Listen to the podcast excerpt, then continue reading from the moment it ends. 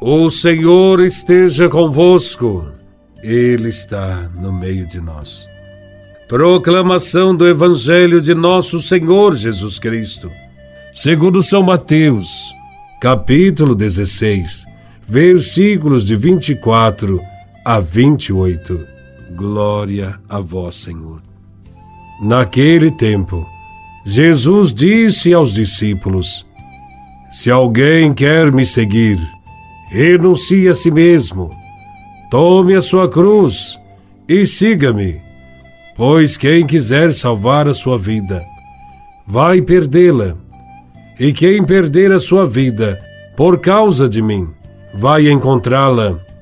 De fato, que adianta o homem ganhar o mundo inteiro, mas perder a sua vida?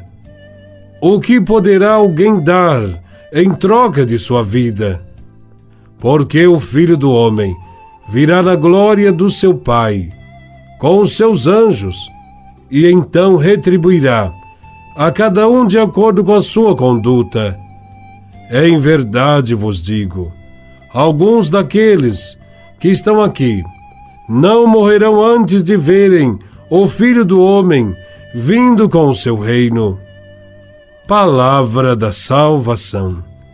Glória a vós, Senhor. O Evangelho fala sobre o seguimento a Jesus Cristo. Cabe aqui, logo de início, uma pergunta: será que de fato estamos seguindo Jesus de Nazaré? Jesus era seguido por uma multidão.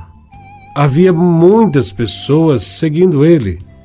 Os evangelhos dizem que eram cinco mil homens sem contar mulheres e crianças.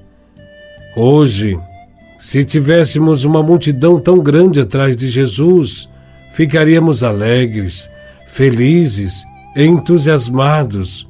Mas Jesus, quando viu uma multidão atrás dele, ficou preocupado. No seu coração, certamente, havia uma inquietação.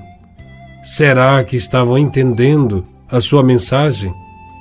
Então Jesus fez o discurso para ver quem de fato queria segui-lo e propõe: se alguém quer me seguir, renuncie a si mesmo, tome a sua cruz e siga-me.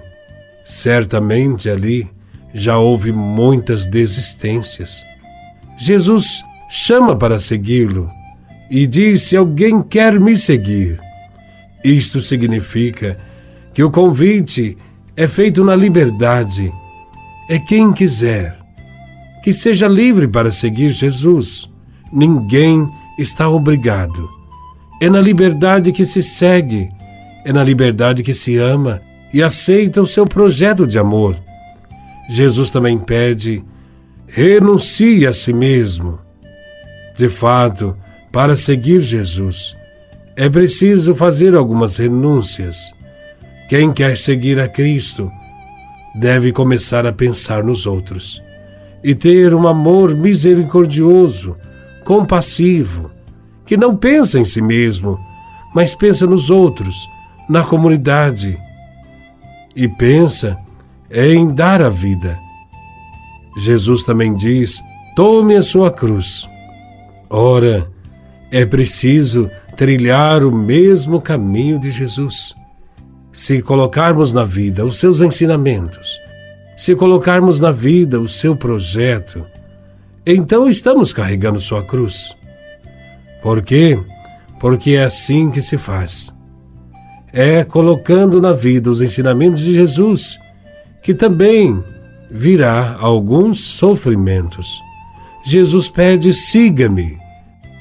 Todos os dias devemos dizer sim a Deus sim a Jesus. E assim, dia após dia, vamos transformando a realidade e transformando a nossa vida. Jesus é sensato e não esconde das pessoas o seu reino. Ao contrário, oferece e vai afirmar nesse Evangelho que quem opta por ele está ganhando e não perdendo. Diz Jesus no Evangelho Quem quiser salvar a sua vida vai perdê-la. Isto é, quem viver para si é um egoísta. E egoístas não entram no céu. E em corações de egoístas não cabe Cristo. É preciso perder a sua vida por causa de Cristo. E Jesus disse que quem fizer isto vai encontrar a vida de novo. De fato, há mais alegria em dar do que receber. Há mais alegria em fazer o bem do que o mal. É preciso construir sobre a rocha que é Cristo. E quem está com Cristo já é mais do que vencedor. Precisamos vencer a tentação de ganhar o mundo inteiro. A nossa vida não se limita às coisas materiais deste mundo. É preciso pensar além do que vemos. É preciso pensar no reino de Deus, nas coisas de Deus, buscar as coisas do alto.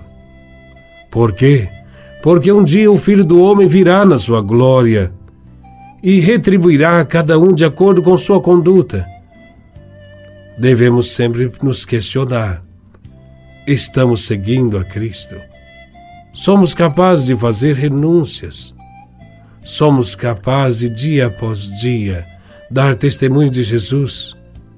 Esse Evangelho nos chama a refletir sobre estas realidades. Que cada um de nós fique mais perto de Cristo, do seu Evangelho e do seu projeto. Quem está com Cristo é mais que vencedor. Louvado seja nosso Senhor Jesus Cristo, para sempre seja louvado.